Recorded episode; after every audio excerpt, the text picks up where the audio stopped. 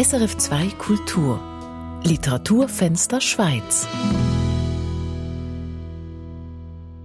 Jetzt, wo das Land fast stillsteht und auch sämtliche Kulturveranstaltungen und Buchvernissagen abgesagt sind, wollen wir den Kulturschaffenden mehr Raum geben.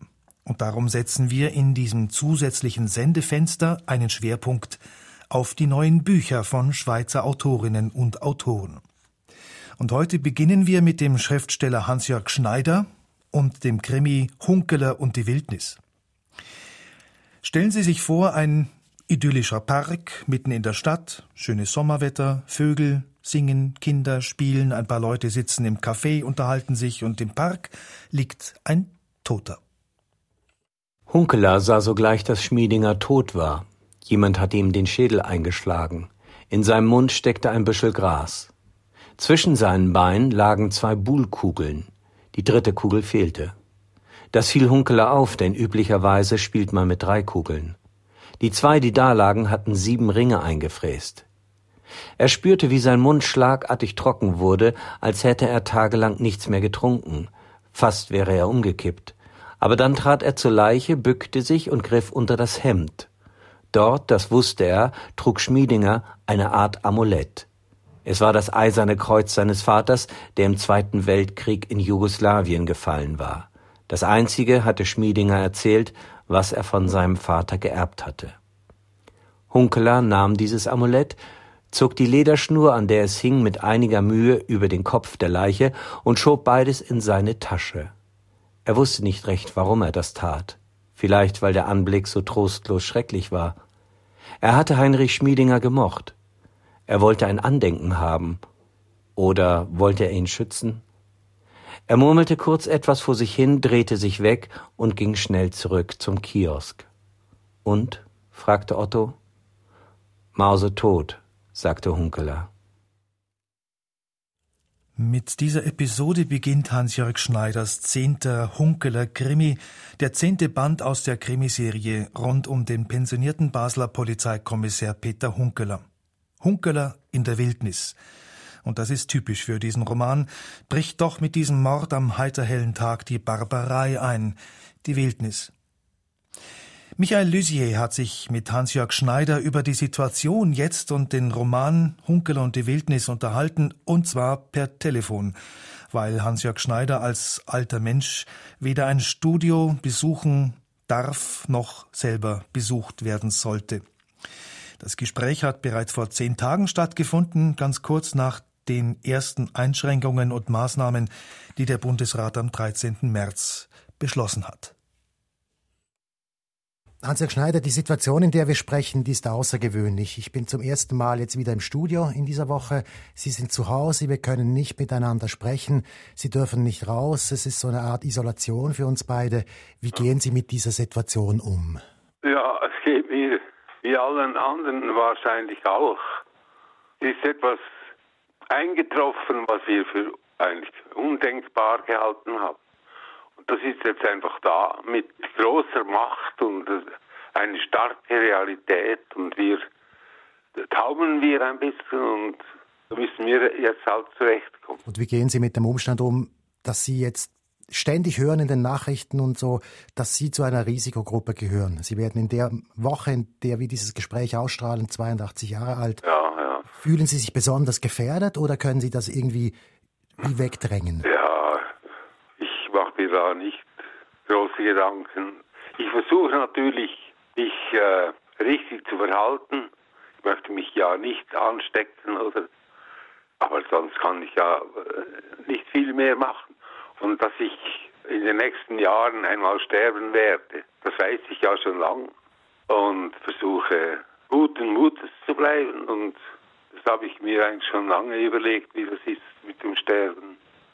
Ich hoffe, dass ich, wenn ich im Sterben liege und mir noch Gedanken machen kann, dass ich mich äh, freuen kann darüber, dass ich im Leben einiges, immerhin einiges versucht habe und viel falsch gemacht habe, aber ein paar Sachen auch richtig gemacht habe. Also man kann, ich bin fatalistisch eigentlich. Und wie schätzen Sie die Situation jetzt ein? Also wie deuten Sie das? Ist das vielleicht ziemlich vergleichbar mit Ihrem Roman. Da bricht etwas Unkontrollierbares, Stichwort Wildnis, ja. jetzt herein und macht sich breit. Ist das so vergleichbar eigentlich? Ja, es ist wahrscheinlich, also ist mir nachträglich auch aufgefallen, dass es vielleicht Parallelen hat zur heutigen Situation. Also von etwas bin ich überzeugt, wenn wir eine Chance haben wollen, die explosionsartige Vermehrung des Virus zu stoppen, dann müssen wir äh, das machen, was wir jetzt machen. Und dass die Welt, wie sie noch vor einem Monat war, wo alles so easy war und die Leute sind nach Machu Picchu sind sie geflogen und haben dabei noch geklagt über die Klimaveränderung.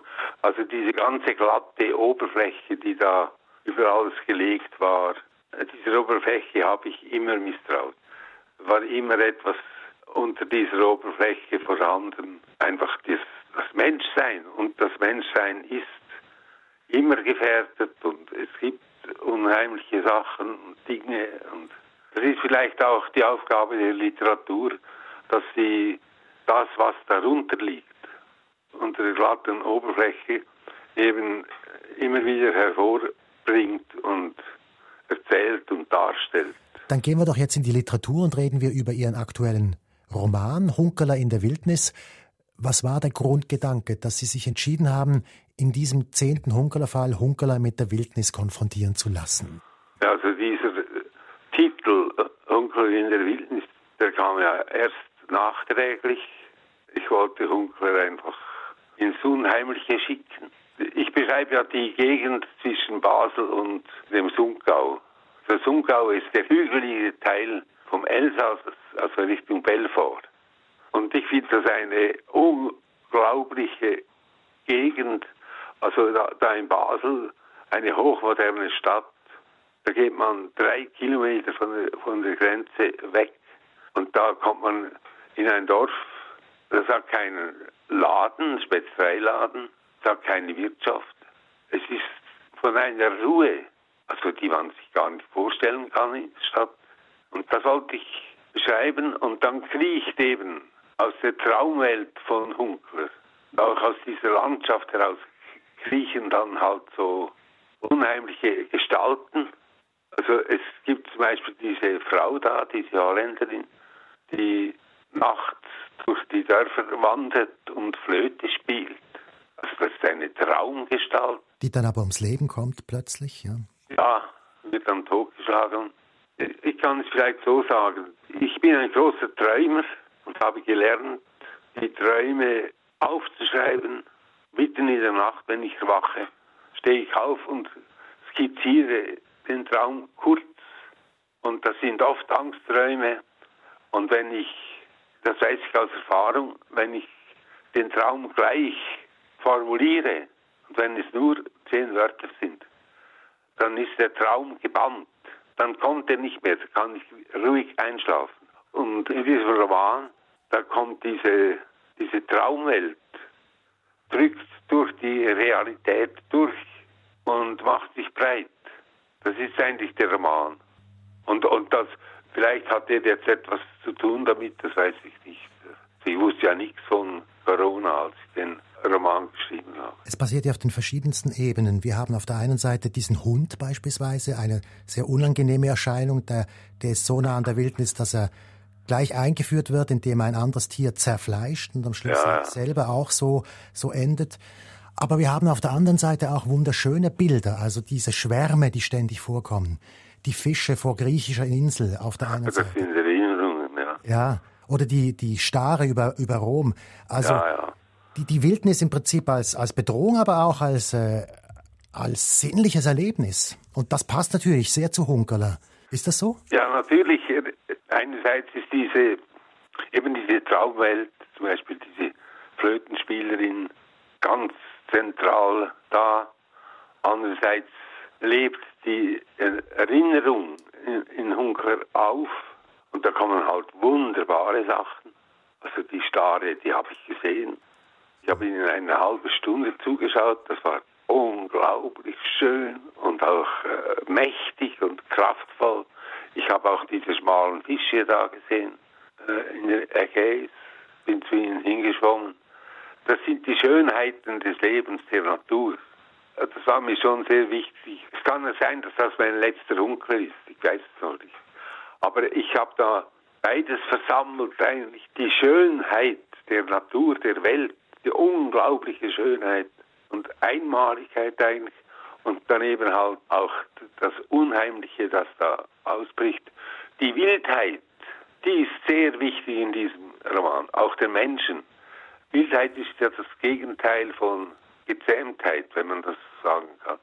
Und ich bin halt schon der Meinung, dass die Menschen in ihrem Grundwesen wilde Tiere sind, die mit großer Mühe domestiziert wurden und mit Regeln und Gesetzen und Religionen und gezähmt wurden. Das ist eigentlich das Zentrum des Romans, dass, ich sage, der Mensch ist ein wildes Tier. Das ist interessant. Ich, mir kommt gerade in den Sinn, in diesem Roman ist auch die Sexualität plötzlich wieder ganz wichtig. Also Hunkerler äh, und, und Hedwig, die haben jetzt plötzlich wieder richtig Sex und ist das auch ein Zeichen dafür, dass eben da was ausbricht jetzt wieder? Ja, das, das sehe ich jetzt nicht so. Also in meiner Vorstellung haben Hunkler und seine Freundin Hedwig, die schlafen immer wieder zusammen. Also die haben ein schönes, erotisches Verhältnis miteinander. Es ist eine Liebe, eine, eine schöne, von mir natürlich idealisierte Liebe. Die, ist natürlich wichtig, weil Erotik ist zentral im Leben. Wie ist das Verhältnis, der Umstand, dass Hunkeler pensioniert ist seit einiger Zeit? macht ihn ja jetzt auch freier, gibt Ihnen das auch als Schriftsteller mehr Möglichkeiten, über genau solche Themen zu, äh, zu schreiben. Also Sie, Sie, der Fall ist ja ein Krimi, ja?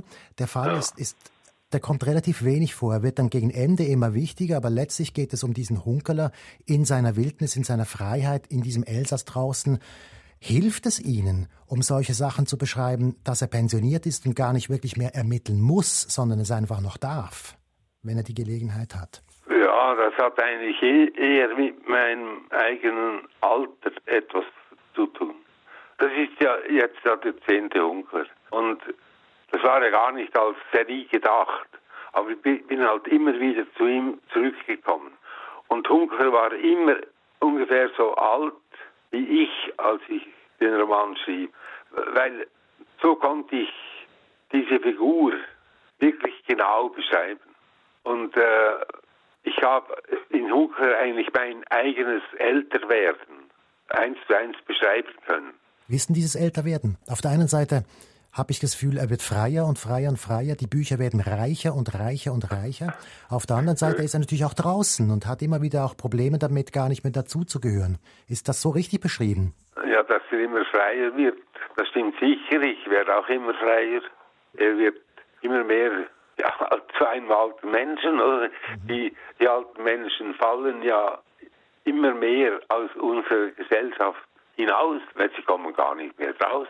Mit der ganzen Elektronik und mit der ich kann ja heute kaum mehr ein Kreuzworträtsel lösen, weil ich ja die Hälfte der Fragen gar nicht mehr verstehe. Weil sie irgendwie mit dem Internet zu tun haben oder irgendwie mit der Musikkultur der Jugend. Die Welt hat sich so wahnsinnig schnell verändert im Laufe meines Lebens, dass die Realität, wie ich sie in meiner Kindheit erlebt habe, und diese Realität hat mich ja geprägt und ist in mir eingeschrieben. Die hat gar nichts mehr zu tun mit der heutigen Welt. Und so wird man natürlich immer mehr zum Außenseiter. Ja, und das ist äh, Hunker natürlich auch. Und das ist natürlich wunderbar zu beschreiben. Wie gehen Sie damit um, mit dieser Situation? Ja, ich, äh, also ich habe mich nie entschieden, dass ich keinen Internetzugang haben will. Habe ich mich nie entschieden. Aber es hat sich einfach so ergeben. Ich habe das nicht nötig. Und deshalb bin ich halt, heute läuft ja alles übers Internet. Und muss ich sagen, tut mir leid, kann ich nicht. Oder? Und bis, bis jetzt ist das immer noch akzeptiert worden. Wir haben vor zehn Jahren schon mal über die Veränderung von Hunkerler geredet und Sie haben mir damals gesagt, er wird jetzt altersmilder. Wie ist es seither weitergegangen? Wir haben gesagt, freier, abgehängter natürlich, aber ich habe auch das Gefühl, er ist bestimmter geworden. Er muss nicht mehr jeden Scheiß mitmachen, um es auf Deutsch zu sagen. Ich habe das Buch eigentlich ohne jede Rücksicht geschrieben. Mhm. Ich habe ein paar Mal gedacht, das geht jetzt nicht und so. Das interessiert kein Schwein und dann habe ich es doch geschrieben. Zum Beispiel, die, ich weiß nicht, ob Sie sich erinnern, die Geschichte mit den Schnecken. Ja. Die habe ich natürlich so erlebt, dass da in diesem Haus im Elsass im Garten in der Sommerhitze sind alle Weinbergschnecken, also die großen da, die schönen, an einen bestimmten Ort gekrocht, wo es kühl war. Das sind da 53 Stück, wenn ich es richtig ja, erinnere, die alle an einem ja. Blatt jetzt, also unter einer Pflanze sind, wo es kühl ist, genau, ja. An einem, am Stamm eines Nussbaums. Ja. Das war so. Das waren 53. Und da habe ich gedacht, ja, wie kommen die jetzt daher? Wie finden sie den Ort? Und das sind halt dann so abwegige Gedanken. Wer interessiert sich schon für Weinbergschnecken oder, oder höchstens beim im Restaurant, oder? Aber ja, er wird halt ein bisschen eigen, der Ungar, ein bisschen speziell und so. Und das gefällt mir natürlich. Ich werde wahrscheinlich auch ein bisschen eigen oder bin und ein bisschen abwegig. Ja. ja, das hilft auch, es hilft auch dem literarischen Aspekt, also dass, dass solche Sachen möglich sind, dass die Breite der Gedanken einfach viel breiter wird und viel assoziativer auch. Das werden sehr dichte Bücher so, jetzt aus meiner Sicht. Ja, es ist ja, ich habe mir überlegt, ich hätte ja auch, also es sind ja eigentlich gar keine Krimis. Es ist einfach, die Hauptperson ist ein Kriminalkommissär und es geht immer um, um ein Verbrechen. Deshalb sind es schon Krimis. Aber äh, was darum herum erzählt wird, das ist ein normaler Roman, oder? Warum haben Sie es trotzdem als Krimi geschrieben? Das, was die hier als Stoff haben, braucht den ja fast nicht mehr. Weil ich, ich weiß das noch genau, also erstens habe ich ja ein Drehbuch geschrieben für äh, Eurocops. Das war vor 20, 25 oder 30 Jahren. Und dann, äh, der Film wurde gemacht, war gut, aber dann habe ich plötzlich gedacht, das ist ja ein Romanstoff, oder? Darüber kann ich ja einen Roman schreiben. Und der Krimi ist eine wunderbare literarische Gattung. Es gibt auch großartige Literatur, Krimi-Literatur. Ich habe eigentlich Romane geschrieben, das sind im weitesten Sinne Entwicklungsromane. Und da war immer ein junger Mensch, ähnlich wie ich, im Zentrum. Und dann hatte ich irgendwie einmal das Gefühl, ja, das reicht jetzt. Ich weiß da nicht mehr weiter. Und da habe ich dann halt entdeckt, dass diese Form oder diese Gattung des Krimis mir eine Möglichkeit gibt, auf scheinbar einfache Art und Weise meine Umgebung eigentlich ganz direkt zu beschreiben. Also es war für mich eine Möglichkeit, neu anzufangen mit dem Schreiben auf eine andere Weise. Und das in meinen Krimis, das sind eigentlich knappe Beschreibungen einer Straße, einer Landschaft, eines Hauses. Die Sprache ist eine andere dann, die verwende, als meinen früheren Roman. Sie ist prägnanter, einfacher, zugriffiger und es gibt sehr viele Dialoge. Das hatte ich früher auch nicht in früheren Romanen. Das Gespräch von Mensch zu Mensch, dass das einen sehr großen Raum verlangt. Das heißt, der Krimi hat Sie dann eigentlich dahin geführt, dass Sie das schreiben konnten, was Sie schreiben wollten, inhaltlich. Ja, ja, ja, ja stimmt. Ja. Das stimmt, ja. Also ich behaupte ja, dass diese Hungerkrimis äußerst kunstvoll geschrieben sind. Nur merkt man es nicht.